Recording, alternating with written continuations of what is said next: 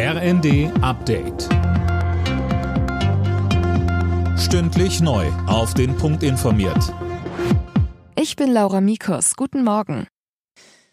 Bundeskanzler Scholz hat bei seinem China-Besuch den Spagat versucht zwischen Kooperation und Kritik. In Sachen russischer Angriffskrieg in der Ukraine stieß der Kanzler bei Chinas Staatschef Xi Jinping aber offenbar auf offene Ohren. Staatspräsident Xi und ich sind uns einig, Atomare Drohgebärden sind unverantwortlich und brandgefährlich. Mit dem Einsatz von Atomwaffen würde Russland eine Linie überschreiten, die die Staatengemeinschaft gemeinsam gezogen hat. Die G7-Staaten sichern der Ukraine weiter ihre Unterstützung zu, solange die Ukraine diese braucht. Bundesaußenministerin Baerbock und ihre Kollegen warfen Russland nach ihrem zweitägigen Treffen in Münster vor, die Ukraine in Dunkelheit und Kälte zu bomben.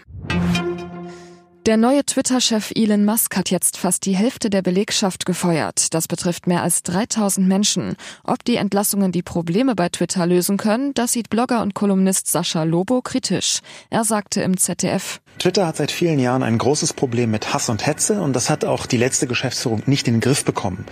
Die ersten Maßnahmen, die Elon Musk ergreifen möchte, die deuten darauf hin, dass er empfindet, dass Twitter eingesperrt sei in einen Käfig, der gegen die Meinungsfreiheit operiert. Ähm, ich glaube nicht, dass das zu weniger Hass und Hetze führt. Ganz im Gegenteil.